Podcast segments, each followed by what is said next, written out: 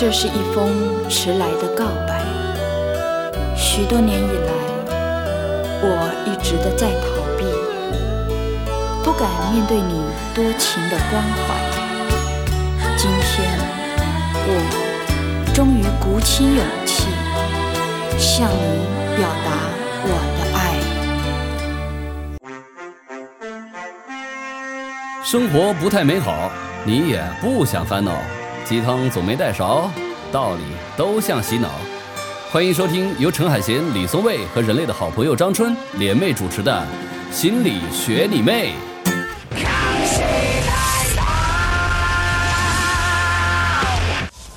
嗯，生活不太美好，你也不想烦恼。那个心理学你妹的听众哈，我们还有两句，还有两句哈。重来，重来。需要把它说说齐吗？需要把它说齐吗？当然要说齐，好好好，我们的 slogan。好好好，嗯，等会儿啊，让我想想，我我对对，生活不太鸡鸡汤总没带勺，道理都像洗脑，道理都是洗脑。OK，好，好，开始吗？开始吗？已经开始。好，生活不太美好，你也不想烦恼，鸡汤总没带勺，道理都像洗脑。心理学里面的听众们，我们好像又回来了。嗯，我 我是陈海贤。我是阿春，啊，李松蔚一定要挺，呃，慢两一秒。所以我们今天又回来了，今天由阿春老师来主持，是吧？嗯。我要是接不下去了，你们就接上就行了。新年来临，你的票圈里刷的都是什么？二零一六音频产业突然兴起，心理学你妹在二零一七有什么发财大计吗？为什么李松蔚的跨年那么无聊？他在害怕什么？另外，阿春老师的新年戒烟计划会失败吗？欢迎收听由陈海贤、李松蔚和人类的好朋友张春联袂主持的《心理学你妹》。本期话题：新年爱快乐不快乐？嗯，今天是一月一号，我们录这个音的时候是一月一号。我们今天就，呃，谈一谈跨年，谈一谈新年。呃，我准备了一点问题，我们可以从这些开始吧。我想先问问你们，你们今天在朋友圈都刷到什么了？呃，我要现在去刷嘛？因为我没刷朋友圈。什么？你刚刚还在说你朋友圈里都是逻辑思维？没有，是彩童老师的朋友圈里都是逻辑思维。那你也可以谈彩童老师的朋友圈。对，总之呢，我觉得别人的朋友圈现在都变得非常的高大上哈，因为呃，彩童老师不是今年的书大卖嘛，然后他家弄了一个什么读书组，我也到那里潜伏着。他今天就说，他的朋友圈里都在讨论说逻辑思维的这个跨年演讲，然后呃，我稍微瞄了一眼我的朋友圈，好像没人在说这个，然后我顿时就觉得，哇，人家的朋友圈怎么这么高大上？然后我的朋友圈不知道在说什么，好像我也我也没仔细看。海贤老师好像是在炫耀，对，你有没有这样的感觉？炫耀什么呢？炫耀什么呢？炫耀他的朋友圈比较孤高吧。这 是是是是在炫耀这一个吗？要如果要炫耀，我得那因为因为松蔚觉得松蔚觉得逻辑思维这个这个演讲有什么好听的？如果朋友圈里都是这个，就没什么劲，然后觉得你的牛逼一些，是这个意思吧？对，嗯嗯，这样。松蔚，你的朋友圈是啥？呃，我的朋友圈好像大部分都是各种各样的盘点，什么。二零一六我都做到了哪些，或者我还有哪些事儿打算到二零一七年再做，大概都是这样的一些一些内容。然后我也这么励志啊，我也不敢打点开看，我怕看了以后我想把自己给 给撞死，所以我就大概看了一下题目，都是都是特别特别燃的那种。啊，我我的朋友圈也是特别燃，然后嗯，但是不一定是盘点，但是。就是很多，就是去年过得怎么样，然后明今年要怎么过，然后满满的那种能量、祝福，然后重新开始的那种开心的感觉，是，对对对，真的是满满的刷屏的，就是都在说这些。对，所以我们今天要不要学着软一点，也来励志一下，盘点一下？就是我们我们的节目终于活到了二零一七年，所以 对呀、对对对，哎，又续了一集。又续了一期。然后也许我们每年，哎，以前上次我们开玩笑的时候说，我们这节目以后就像春晚一样，每年来一次，对不对？然后我觉得你立了这个 flag，很可能就就变成两年一次或者三年一次了。对重点是我们还活着，对不对？嗯，对，哎，就是有人经常问我，你们应该也经常收到留言吧？嗯说你还记得那个节目吗？然后那个节目什么时候更？那个节目是不是没了？啊然后我有时候回我就说，呃，我们三个还没死，这个嗯节目就还有。啊，我也觉得总会有，嗯，嗯嗯，就是中间跨度多长这个不重要，没关系。不过在我们做这个节目的期间，好像音频就整个这个作为一个产业来讲，好像已经有了很大的变化。对，嗯，所以你看，我们就感觉我们错过了错过了一个对风口。对。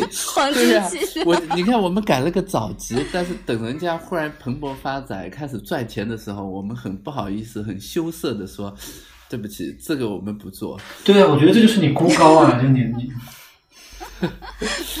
所以我们今年要振作，要要好好的把这个节目做成赚钱的节哦，目。我觉得可以吧不太可能吧。”啊，对，因为这个产业还在蓬勃向上期，等他们衰落了，没人，我们才上对我们才上，这才写出我们的格调来。嗯，有道理。有道理。所以现在我们可以去写博客了，对吧？啊 或者上了 BBS，啊，对，这还得自己先发明一个了。嗯。嗯，还得弄个，我们去混天涯了嗯，该去。对，嗯。嗯，你们有印象的跨年？我啊，这是你你的问题吗？对啊，我们有印象的跨年，我嗯我觉得我我有印象的跨年好像都是电视里的，就应该是这种哇，然后在大桥海边，然后高楼大厦，忽然哇烟花盛开，然后旁边还有一个心爱的姑娘，所以这都是跟你没关系对，的。这这跟我都没关系，这都是电视里的。嗯，对海清老师旁边一般都是心爱的男人，是 吗？对，我觉得，哎呀，所以你看这个这个电视里的，就是别人的跨年，怎么总跟我们自己的跨年有点差距啊？我的跨年，宋卫也没有吗？嗯，所以有吗？嗯，我好像挺回避这个事情的。嗯，就是回避一个呃辞旧迎新的时刻是吗？对我好像特意要要让这样的日子变得特别无聊。对对对，嗯，嗯，可能比正常的无聊的日子还要更无聊一点。我觉得就对了，对对。今天我就是躺在躺在床上，就是看书，然后看手机，看书看手机，然后睡觉。所以你今天一天就是这么过的吗？嗯，差不多吧，可能出去吃了顿饭，嗯，全家团圆了一下，这样。呃，为什么呀？你为什么要刻意比平时无聊还要再无聊一点？嗯，说不好，可能我还是有一点不太喜欢，或者有一点害怕这种所谓一个时间节点这种感觉吧。我我我挺害怕的我也是嗯你也害怕是吧？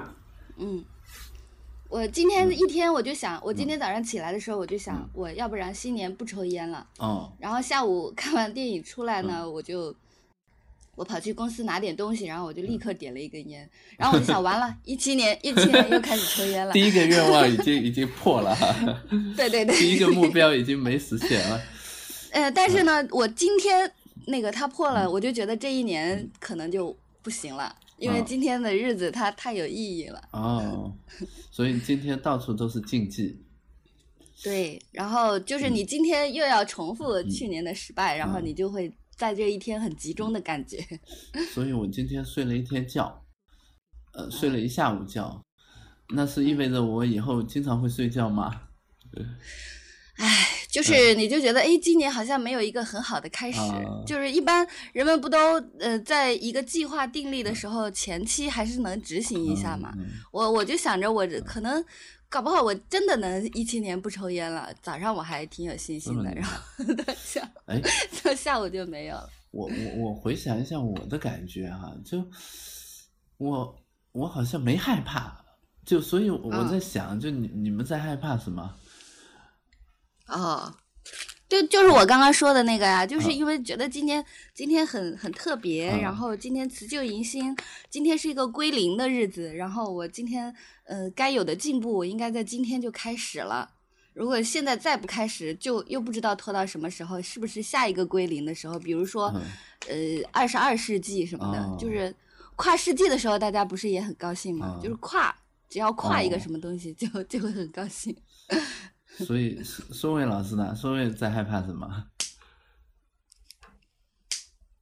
我刚刚在想，我可能有点害怕，就是这个时间我会，我会看到我之前这一年是怎么过的，会觉得很没有意义吧。就是我，我觉得那个时间的节点，它就好像是，嗯，就好像是那个绳子上边一个一个的绳结。呃，没有那个绳结的时候，其实你也不会去管这个绳子有多长。但是，一旦你你划分了这样一个一个的结，它好像就变成了一段一段，它有长度了，然后你好像也就可以借着它去丈量一些什么东西。我很怕那个丈量的感觉，因为就回头看的话会觉得没有意义，然后往后看的话会觉得大概好像也只能重复下去，所以。所以你觉得你去年过得怎么样呢？就是觉得生命经不起盘点吧。所以你不敢盘点你去年做了什么？呃，肯定做的也不好，这个也是肯定的。嗯，对，不太不太敢盘点。我我觉得可能听众朋友，嗯、听到这一段的时候，会心里生出很多疑惑来哈，就就就跟我现在生出的疑惑来一样，说，呃，为什么呢？就好像是呃，孙卫，我我记得你你在我的那个读书会上问了我一个问题，嗯你就说你老说自己是废物，可是你明明做了这么多事，你嗯怎么敢说自己是废物？嗯然后我也想问问你这个问题。，对，当时当时我觉得这个问题很很很犀利尖刻，，嗯。嗯，你能回答吗？明明过得挺好，为啥还是不能满意呢？宋卫老师，你到底是想要闹哪样？陈海贤和李松蔚的知乎 Live 到底谁的听众多一些？阿春老师又在吐槽哪个著名作家？纵然是举案齐眉，到底意难平，是在说爱情吗？欢迎收听由陈海贤、李松蔚和人类的好朋友张春轮流主持的《心理学你妹》。本期话题：新年爱快乐不快乐？我大概不会说自己是废物吧，因为我也觉得自己做了一些事儿，只是我觉得怎么说呢，就是他他并不让我满意，嗯或者他并不让我能够因此而相信什么东西。嗯那你要做做了什么事情，你就会觉得去年是有意义的呢？哎，好问题，我想首先发个财吧。多少算发财呢？嗯，没有了，我觉得发财，唉，嗯，大钱也挣不着，但是小钱其实也还好，也是够够生活所需的。也是挣了的。也是挣了的。对，我我想可能要说没有意义的话，总觉得好像就是有很多自己心目当中的那个想要做到的事情，比如说写一本自己满意的书啊，或者呃出一个自己比较有就是比较有面子的一个课呀，让别人听了后觉得很有收获呀，或者。很多人可能因此会变得很爱我呀，就这些事情都没都没做到啊。但嗯你书是没出，但是我知道你出了，呃，你写你交了初稿，对吧？而且是两本然后你啊，嗯对对对对，两本书的初稿。哦对然后你的课是吗？没有，我我想我想反驳你一下，也不是，我就是我就是理一下。那你的课呢？你在知乎 Live 的课呢，也是呃最多人听的那一那一类的课。是啊，有最多人吗？最多的海鲜老师就明明就比我多。呃，没有没有没有，就肯定是你的没有，是你的比较多。啊，你你都有两万多，但是海鲜的一块钱一堂的那种课是是还蛮多的，但就是正常来说的话是海鲜的多一些。嗯嗯，反正差不多吧，你们两个成成绩都不错，那就是就是你们都是那一档的嘛。嗯，然后这个课呢，呃，我我跟你说，就是我自己买那个知乎 Live 的那个感觉，就是我我买了一个某作家，然后我就不讲了，反正我就非常的生气，我是买了一个系列的，但是我第一节课都没有听完，我后面的就不想听了，我是交了全部交了钱的，就是烂呐、就是很烂嘛。所以我觉得，呃，就是你你讲过第一次课，然后你后面还有还有人持续的在听，这就说明你的课是有受到爱戴的。谢谢谢谢谢谢各位衣食父母。对啊，而且我也 我也那你都买你了，对啊，我也都在学习啊。海贤的课也是这样的，所以你为什么可以对着这种事实视而不见？你却觉得这个事情没有哎，是这样的，没有就是出呢对我我觉得还是心里边的那个标准大不大？嗯，嗯、心里的标准。然后只要这个标准达不到，就是心里边也觉嗯得说、OK，他可能还是对一些人有帮助吧。就是这个我嗯心里边也是信的，也是也是能看见的。嗯可是因为过节这种事情，它它有的时候你面对的是那个整个的那个对时间或者是生命，是，然后、呃你就回头看看，觉得真的无聊的很。就是，哎我就想那个盘点，当然我真的没看他们是怎么盘点的，可是我心里想。我除了活一年这件事情比较有意义之外，还有什么事情是有意义的呢？哎，苏慧说这个的时候，我忽然想起来，这种焦虑它还不是一般的这种所谓的成功啊，或者什么样的焦虑。就我看欧文亚龙那个那本书里，他有讲到说，有一些人有一种这样的焦虑，就每次呃做一些事儿的时候，他都会想到，比如说在终极的某一刻，他会去面对上帝的质问。就上帝会问他呀，说：“哎，你这个你拿我的生命怎么样啊？有没有虚度啊？”然后他他会有这种焦虑，说如果我没做出特别对得起上帝，但是我们不信上帝了哈，就这个意思。这种神的时候，我们会觉得说生命被辜负了，我们会觉得缺少一种意义感。说明你是不是这种焦虑啊？对对对，是吗？是。海贤你有吗？我啊，我你觉得你去年过得怎么样？我去年嗯，我过得还行，对我我我应该说过得还行，但其实也不太好，就应该孙卫有的这个呢，我程度比他轻一点，轻一点不是因为我做的事儿比他多，其实比他少很多，主要是因为我的期待可能也比他低一些，然后呢，新年还是。就是还是有一些憧憬吧，我觉得，但是我跟阿春不一样，阿春觉得说，我今天一定要做到什么事儿，对我来说，我我我要做成什么事儿的期限永远是在明天，所以我就不会失败，明天可以再做。啊，这也是个办法。对啊，哪怕哪怕是一月一号，我也可以一月一二号再做嘛。今天一月一号正好休息嘛，对吧？啊、嗯，所以今天怎么样都没关系。对，目标是到明天去实现的。嗯，那孙卫可不可以说，就是比如说你去年觉得没什么意义，然后你会对明年有什么期待吗？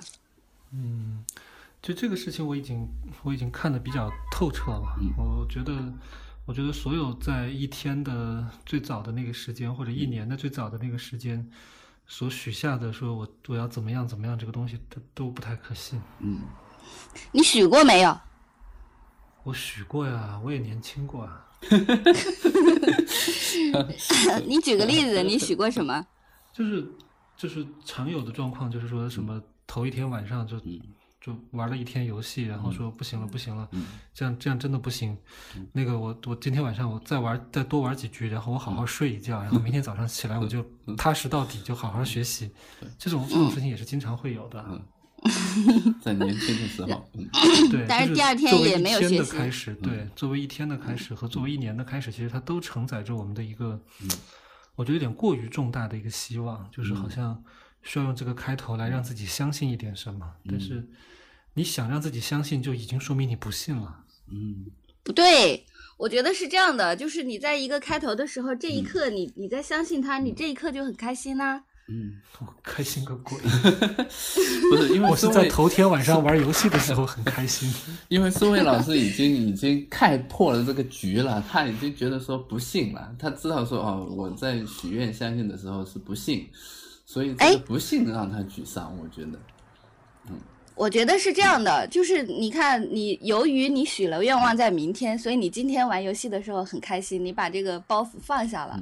如果你没有把这个愿望许下，你你今天玩游戏也不开心，你就想着我不要玩游戏，我我要去干嘛干嘛。但是你想啊，哎，我可以明天去做，那我今天就还好啊。对，但是因为苏伟老师是心理学家呀，他已经了解了这个机制啦，所以你看，这个心理学家这个有时候也麻烦，就他这个心理这个普通人能用的防御的心理机制，他都已经看穿了，这这这就麻烦了，对不对？心理学家好可怜哦。是啊，不过我我倒是有一个感觉啊，嗯，我我最近读一本书，然后台湾版的一本叫《最小阻力之路》，然后这本书呢，它讲到就是说我们关于一个目标什么样有时候会有效，什么样有时候会没效。他说像苏伟呃苏伟讲的这个，嗯，比如说哎我在玩游戏，然后想着明天呃不玩，那通常是没效。但是呢，有一种呢，他说可能是有效的。那什么是有效的呢？他说就像呃创造一样，就是就像一个比如说画家要画一幅画，或者说一个作家要写一本书，他心里呢开始先有一个这个东西的种子，然后他就很爱这个种子，就觉得说哇这个东西很好啊，然后然后再根据这个种子去填各种各样的细枝末节。最后呢，这个种子就变成了一个完整的作品呈现出来。对，所以其实状态类的目标啊，我觉得我自己的感觉通常实现不了。但是，就是如果说你的目标是一个作品，然后这个作品呢，你又很爱它，然后你就会有一个很很强的动力，说把它真的带到这个世界上来。然后也许哎，这个时候就动力啊或者阻力啊都会有一些不一样，就阻力就变成了这个作品没办法带到世界来的，他要克服的一个一个障碍嘛。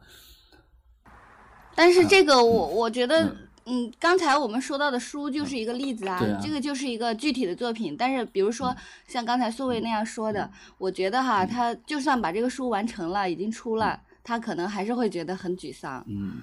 因为又觉得不满意，对，我觉得我们应该，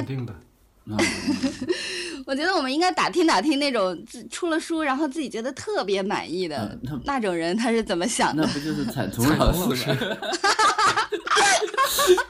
我们下次请彩童来做嘉宾。对啊，下回我们可以请嘉宾啊。但彩童老师是真的很满意，因为他呢，呃，他是有为天地立心。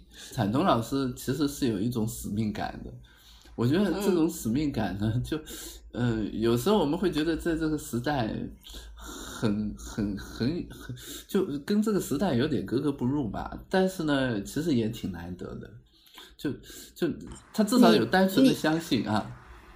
你有你你能不能回答我那个问题？就是他为什么对自己的书这么满意？我们想学习一下。唉，嗯。不不行了，我不能，呃，我我想不出来。这其实我有一个故事，但是这个故事呢，那个海鲜老师刚刚讲的这个使命感啊，我我我需要说一下啊，就是呃，我觉得这个使命感呢，对彩童老师来说，或者对于这个有使命感的这个人来说，它是一个好东西。嗯，因因因为这个感觉会让他很满意，对，或者是会让他浑身就是沐浴着那个激情的那个，嗯，那个那个光辉。对光辉，对你呃，你有但是吗？肯定有但是啊，算是但是吧。但是就是它，它不是一个说，就是对这个时代或者对于这个黎民众生来说是多么珍贵的东西，那个就不是了。对。嗯，就是每个人的使命感是为自己服务的，我只是想补充这一点。是，我很遗憾我自己没有那个使命感，说我要救万民于水火。嗯，我没有那个感感觉，他他让我自己经常有的时候会怀疑我干嘛要活着。可是我觉得这个对于世界来说倒未必是什么损失。所以海鲜刚刚扯时代的时候，我就在想，这个跟时代没什么关系。对，就是我们自己。我我倒是稍微有一点点延伸哈，我我同意苏伟说的，这个使命感本质上呢，尤其是在起点上呢，肯定是为了自己，就不是说真的对苍生大众啊有什么特别的意义。但是呢，另一方面来说呢，对，但是另一方面来说呢，哎，有这个使命感的人啊，他还真的是能把这个作品带到这个世界上来。然后呢，他也许影响不了这么多人，但他真的还能影响一些人。就我我们我们说的影响，不是那种，比比如说啊，真的就把你完全改变了，就至少有帮助嘛，就是说从有帮助的事。那我们也能影响一些人。我们在这儿聊天，虽然看的都是一些不咸不淡的废话，我们不也 可能也偶尔影响了那么个把几个人？对，那我们会不会影响让一些人哎变得更，那这种？影响你们会会高兴一点吗？就有这种影响，呃，我是挺高兴的呀，嗯宋卫会吗？他对我来说是一个安慰，嗯有时候，啊嗯，嗯但但这个安慰其实并不是真的因为我影响到了他什么，而是因为我想象着说，也许有人会因此怎么怎么样。对这个时候我会觉得我做的事情呢，它对，它不是那么的，不是那么的轻薄。嗯，是嗯，就是嗯，其实你也不能证明它是客观事实，真的有影响到别人，但是你呃，你你非要觉得它是你想象出来的，对吗？就是你你得呃告诫自己，这不是真的，这是我的想象。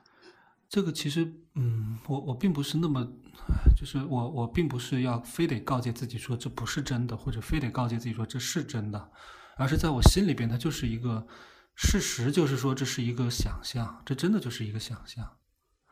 呃，罗罗振宇老师曾经讲过说，他说逻辑思维，嗯、其实有有的人看不起他，可是他其实真的做了很多好事儿。他说什么某个偏远山区还是什么，有一个人就就向他买了一本书，好像是一本什么经济学的著作，就是他推荐的，然后就说你看，嗯、他说这么偏远的一个一个小地方啊，他他可能这辈子都没有想过还有这本书，但是他听了我的节目，他就想来买这本书，这本书就有可能会点亮他的一生，就是他讲这个讲的就特别的 催人泪下，你知道吗？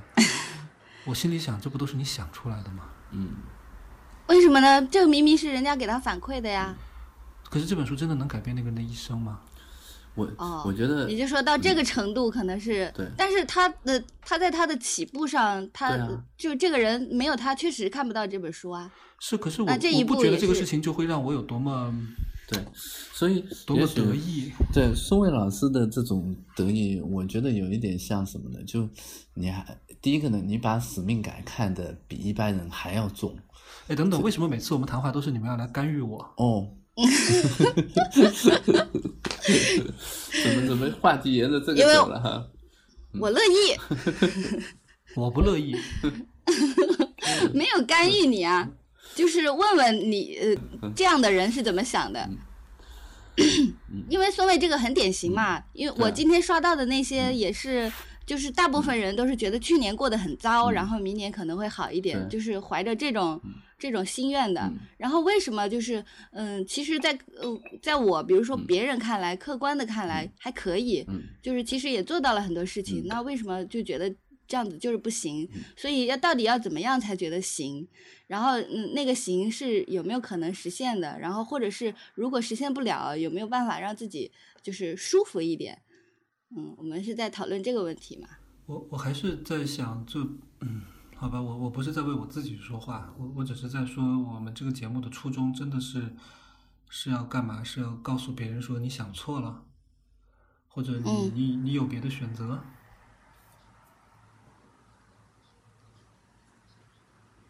嗯，不是啊。嗯，我其实我觉得我我们今天这个节目可能是，可能是告诉大家，就是如果你在新年有点颓，没关系，这里还有三个人也也不怎么样。嗯，那我嗯就在说我不怎么样啊，然后你们就一直想告诉我，我我挺好的，我我不要这样想。没有啊，我我就是说，哎，你看，既然你有这种客观的成绩，你为什么会这样想？只是这样子啊。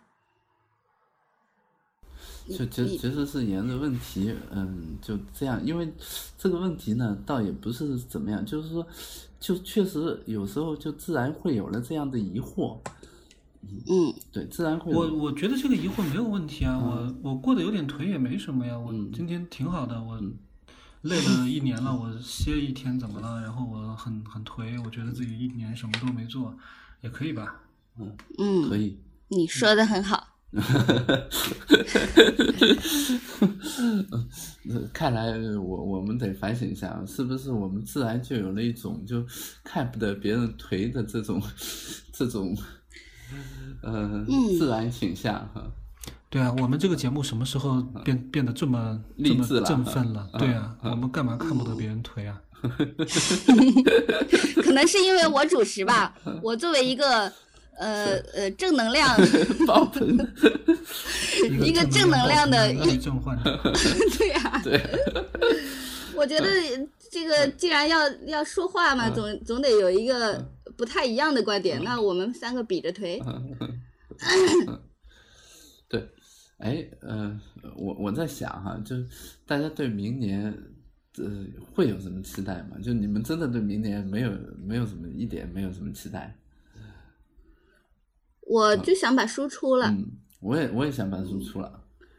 就是我，我之前有一个采访，就是采访了我，就是去年干嘛了，然后，嗯、被他们一采访呢，好像去年做的事情还挺多的，但是我，呃，我又觉得，哎呀，这些事情在我看来还是就是这不算什么，但是我我就想到底做什么事情才能让我觉得算什么，我就想可能是把书出出来，然后，嗯、然后我就想，哎，如果能把书出出来，我可能就会觉得去年。嗯，还是有一个实在的成绩的，对，嗯，所以我就想今年是不是可以这样子？但是我又想起我去年跨年，就是去年元旦的时候，嗯，为什么我记得呢？因为那天我发了一条微信，然后那一天大家普天同庆的在，哎，我不记得是元旦还是春节了，就是反正是是个跨年的日子。然后我那天读了一篇一个什么，我忘了是谁的文章了。反正那一篇文章的名字叫《难过》，然后我就嗯、呃、就很很很惨的，就是读了一篇呃叫《难过》的，然后我就看到有很多人就是给我呃留言说，就是说呃我也挺难过的，然后呃就是大家外面都那么热闹，然后怎么怎么样，然后今年呢我我倒是没有去读这个呃去看这些东西。但是我也我也觉得，就是如果我能，嗯，有这样一个环境，就是我我不嗨，然后我对今年也没什么期望，然后我觉得我去年过得也不好，我一直都不怎么样，嗯，我觉得这种环境可能会，嗯，可能也会觉得挺好的。就是我我今天其实我也挺怕看那个，看我的朋友圈的。那你明明跟我是一样的呀，你 我不是主持人吗？你做主持人的时候不也这样吗？三个人今年都要出书了，什么还不止一本？为什么人一当主持人就开始不正常呢？活着是有意义的吗？我们是怎么感觉到的？新年为什么要快乐啊？欢迎收听由陈海贤、李松蔚和人类的好朋友张春轮流主持的《心理学你妹》。本期话题：新年爱快乐不快乐吧？不，就听你们这么一说吧，我觉得哈，我那我为什么对未来、对明年还是有所期待？那假如说你们看到的这个是真相的话，就比如说明年我可能也还是这样，然后也还是做不成什么事儿，呃，我还挺怕面对这个真相的。对，所以，所以我得让自己乐观积极一点，要不然的话，就那我明年我该怎么过呢？对，哎，但是明年这个时候你又会这样想啊？对啊，就是你又会想，哎，我去，哎，等等一下，等一下，我我看到的真相不是说我明年做不出什么事儿，我觉得我明年是会做出很多事儿的。你现在让我预告的话，都能随口预告个三五件，我我肯定会做一些事儿。我说的真相是，我觉得这些东西没有什么意义，但是我还是会做它，就是。就这是这是两件事，海鲜你你你做的事儿比我只会多不会少，你知道吗？对呀、啊，对、啊，所以不要说那个是真相，那个不是，真相是我们都会做事儿，同时真相是我们都不会在心里边觉得我们做了这些事儿我们就完满了。嗯。我我会多一点意义感，我倒没没有那种就特别没意义的这种感觉，所以所以也许就我刚才说的，如果不是做很多事儿哈，如果说是这件事没有意义，其实也是成立的。如果说真相是这件事没有意义的话，我也挺怕面对这个真相的，所以我也许也许也会想，哎，这件事其实还挺有意义的。对，哎，嗯、但是我我又想啊，我觉得没有意义也有好的一方面。嗯就是怎么过都行嘛。就是你说谁更坚强一点，谁更脆弱一点呢？就是那一个，对呀，是那一个觉得这件事儿没有意义，但仍然会去做的人呢，还是说这件事我一定要赋予它一个意义，我才会去做。然后如果说我觉得没有意义，我就我压根就做不了了。我我估计我属于后者。我说这件事儿，如果我觉得真的我已经看透了它没有意义，我就我肯定我动不了了。那我还是一定要先想办法说让他觉得说，哎，这事儿其实还挺有意义的，哪怕是说服我自己，我也得这样。你关于活着这件事情，你是这么这么操作的吗？我好像是你得先说服自己说活着有意义，然后你才能活着吗？嗯，就不是说服，是感觉。他就是觉得有意义，他不用说服，对，没有对，就就也许这种感觉就已经就就就生，他当然可也可能是一种对无意义的一种防御哈，但我觉得好像就就他已经成了我的一个事实，啊，对，他不用再专门的那个去去反驳，嗯嗯嗯，对我我记得海贤之前老跟我讲，我就说活着好辛苦，然后他就我就说怎么才能不死。然后，然后海贤就说：“活着不用干什么，你死才要才要去办一点事情。就是你只要不死，就会活下去。”是我我同意，就是我也是这么想的呀。可是我觉得海贤刚刚那个话不是这样说的，所以我才有那样的疑问。就是我也我也是这么想的。我觉得活着其实不用干什么，你做什么都是都是为了活下去，然后你就会很自然的活下去。嗯，所以我也不觉得说那个有多勇敢，就是。海泉说：“有一些人明知无意义，但是还是要做。我不是那样的人，我觉得张春也不是这样的，对吧？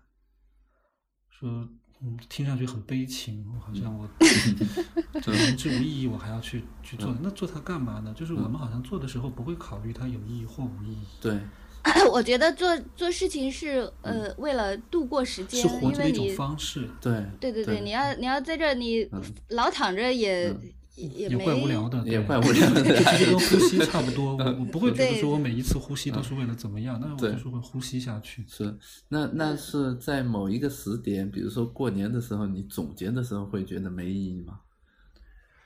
就怎么会？那个时候觉得特别沉重。我我自己在这种时候就是会特别沉重了，都是会特别沉重。哦，嗯，是。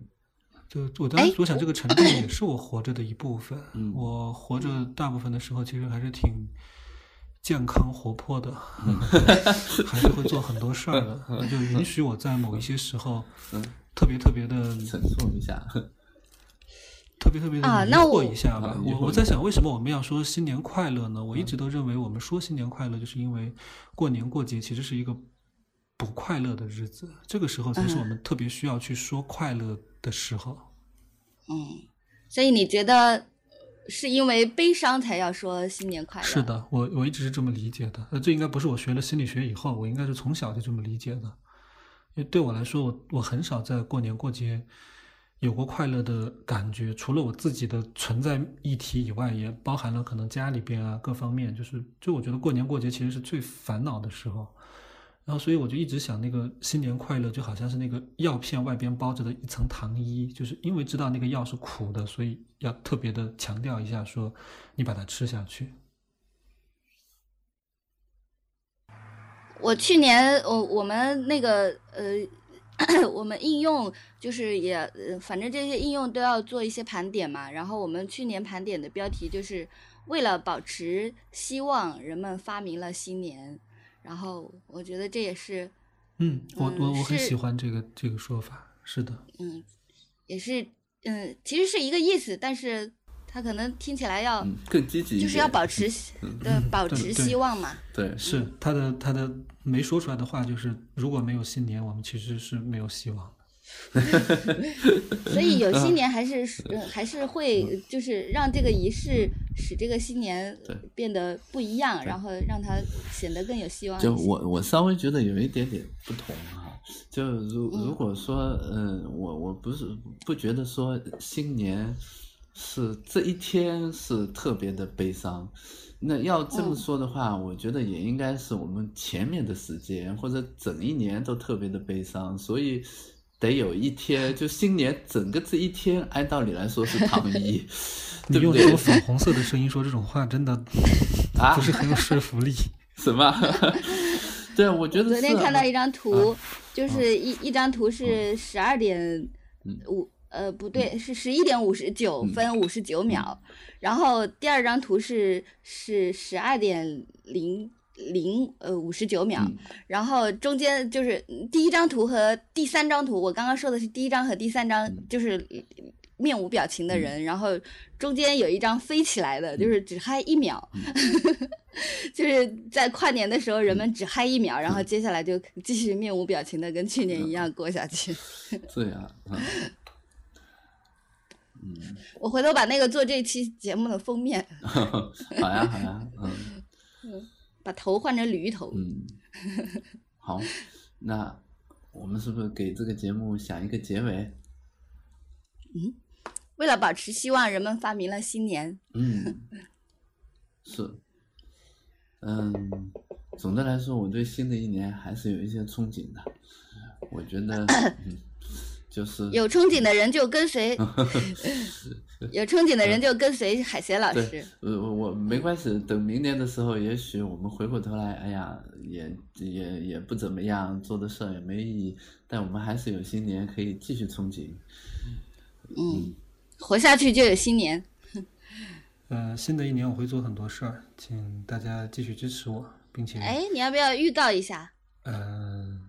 也没什么好预告的，就反正会做一些事儿了，也不能把话说太满，不然的话就就给自己就给自己套套套那个绳套了。没事，说话不算数，有什么的呀？这个对，就如果大家看到我将来做的一些事情，你们就会想说，哎，这个人颓成那个样子，他还是能做事儿。就颓其实真的没什么，嗯，特别是一年你就颓这么一两天，就更没什么了。嗯，哎，那我是一年颓到头，但是我也做了很多事。哇，对呀，那你你太厉害了。哎，呃，海贤，海贤不颓，他也做了很多事。不不不，不是，是我不不太颓，好像不太颓哈，但其实我没做什么事儿。什么？你干嘛要这样说啊？海贤才是没有比我们最颓的。对，对呀，你这个是怎么回事啊？一一点都不敢去正面面对。对，面对他的成绩 和腿。对，我真这么想的，反正我是这么想的啊。嗯。所以你你非要这么说，你是不是为了跟我们合拍啊？没有没有，我我最近是在这么想呀。我你看，我从几月份开始，我不要去干预他，阿春。对，他有他有权利在新年的这一天这样想。对啊对啊，好，不要干预，不要干预。对我，不过没关系啊，我我就当做是一个休整期嘛，正好。然后等你看他自己就会干预过来，对 啊，心理学家好厉害啊！然后等明年重新出发吧，嗯嗯，今年今年啊，今年了，现在已经是今年了，已经一七年了。好，我们看着你出发，嗯，好呀，嗯嗯，好，那我也会 出两本书。哇，我我你什么时候写的？我就是要吹到前面。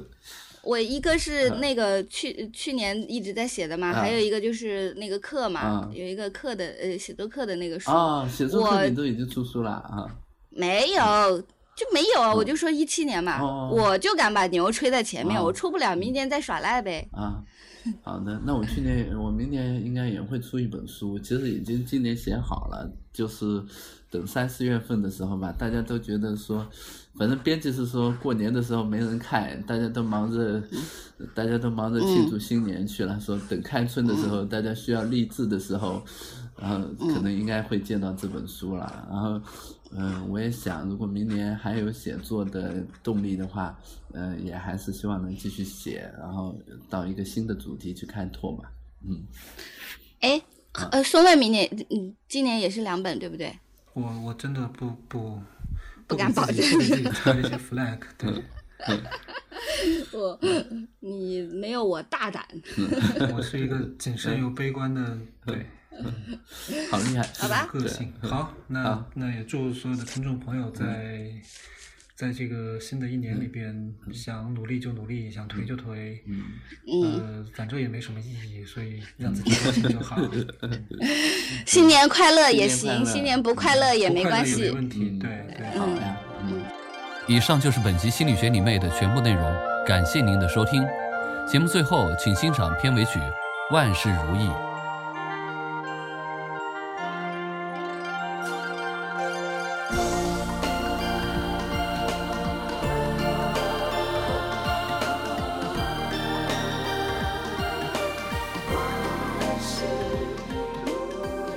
其实要放的是王凡瑞的版本。七年前，王凡瑞荣获上海文广东方风云榜十大金曲奖。他的座位后面坐的是羽泉，左边坐的是郑钧，右边是许巍。给他颁奖的是郑钧和林夕。他以为他的生活要改变了，可谁想老天给他开了个玩笑。后来他是两家面馆的老板。他说：“庆幸我少年未曾得志。一生这么长，也可以是这样的，万事如意吧。”七年前曾遇到过这个座位，我想都没想就坐了下来，结果差点丢了命，丢了命。七年后的夏天，又遇见过这个座位，想了好久，觉得运气不会总这么差，就又一次挨着他坐了下来。我是爱你的，看见就爱上了，就像一个人手里。一只鸽子飞走了，从心里祝福那鸽子的飞翔。你也飞翔吧，我会难过也会高兴。可你是什么呢？你会像爱鸽子般爱我吗？可我是一只不会飞的鸽子了。那双抓住我的手啊！你放掉我，我会因此丢了命。我是爱你的，看见就爱上了，就像一个人手里一只鸽子飞走了。他从心里祝福那鸽子的飞翔，飞翔吧，我会难过也会高兴。我在我的故乡遇见你，本以为万事如意，可没想到这一切还是不尽人意。